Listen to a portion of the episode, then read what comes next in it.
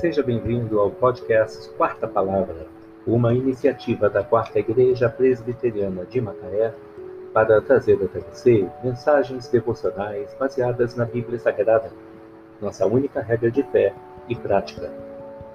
Nesta primeira temporada, veiculamos mensagens escritas pelo casal Jane e Judith Camp, extraídas da Bíblia da Família, traduzida para o português por João Ferreira de Almeida edição revista e atualizada pela Sociedade Bíblica do Brasil em 2007.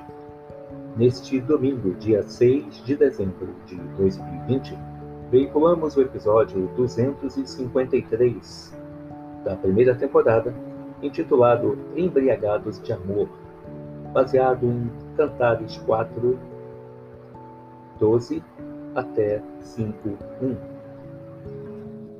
És fontes dos jardins, poço das águas vivas, torrentes que, co que correm do Líbano.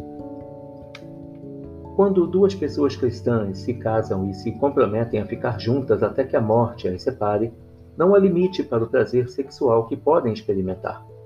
O sexo foi criado por Deus para a procriação e para a satisfação sexual do casal. O livro de Cantares, ou Cântico dos Cânticos, revela a noite de núpcias do rei Salomão com a sua esposa.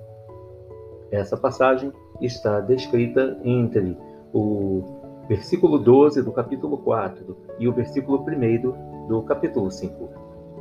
Neste texto, há pelo menos quatro conceitos sobre a base do prazer sexual. O primeiro deles, o prazer sexual baseia-se na atração do marido em relação à sua esposa, essa atração acontece porque ela se manteve fiel e pura para ele, ou seja, ela é como um jardim fechado, uma fonte selada. Os teus renovos são um pomar de romães, com frutos excelentes. Salomão se refere à maturidade sexual da sua esposa. Sua sexualidade o seduz. Ela não é uma fruta amarga, e saborear as delícias do sexo ao seu lado é como provar as melhores e mais doces frutas. Ela é perfumada.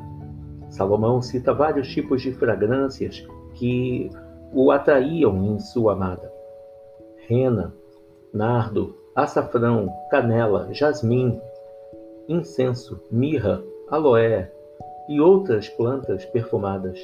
Possivelmente, esses aromas fossem provenientes de banhos tomados com perfumes afrodisíacos. Ela é a fonte do jardim do seu marido, ou seja, em linguagem extremamente poética, Salomão comparava a resposta sexual da sua amada a águas refrescantes e deliciosas, um manancial bendito.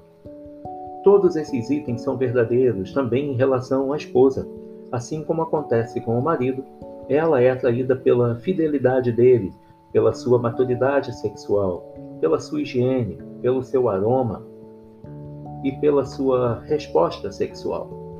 A Bíblia ensina que o prazer e a satisfação sexual precisam ser recíprocos, isto é, um deve completar a alegria do outro. O segundo aspecto, o prazer sexual se baseia na atitude da esposa em relação à sua própria sexualidade em Cantares 4,16, a Sulamita convida seu marido para o ato sexual. Ela diz: Levanta-te e vem, tu, vento sul, assopra no meu jardim, para que se derramem os seus aromas. Ah, venha o meu amado para o seu jardim e coma os seus frutos excelentes. Ela o deseja e, como são casados, sente-se livre para desfrutar da relação sexual ela não sente culpa, medo ou insegurança. O terceiro aspecto trata do prazer sexual baseado na aceitação da satisfação sexual mútua. A descrição de Salomão em Cantares demonstra que há prazer mútuo na relação. Ela o convida e ele responde: Quero ver você feliz. O prazer sexual, essa é a quarta a quarta base, o prazer sexual se baseia na aprovação, na aprovação de Deus. Observe que ainda há em Cantares 5:1 uma parte do coro que diz: Comei e bebei, amigos, bebei fartamente, ó amados. Quando o casal recebe a bênção do Senhor no casamento e se torna uma só carne, não há restrições para ambos. O próprio Deus os convida a desfrutarem uma relação de prazer. O convite que Deus fez há tanto tempo a Salomão e a sua esposa Solamita é o mesmo que ele faz hoje àqueles que se casam. Entreguem-se um ao outro inteiramente sem reservas, sem medos, sem inibições, sem egoísmos e usufruam da exclusividade da mesma relação. Esse é o amor criado e aprovado pelo Senhor. Aceitem o seu convite. Comei e bebei, amigos, bebei fartamente, ó amados. És fonte dos jardins, poço das águas vivas, torrentes que correm do Líbano. Cantares 4, 15. Embriagados de amor. Que Deus o abençoe.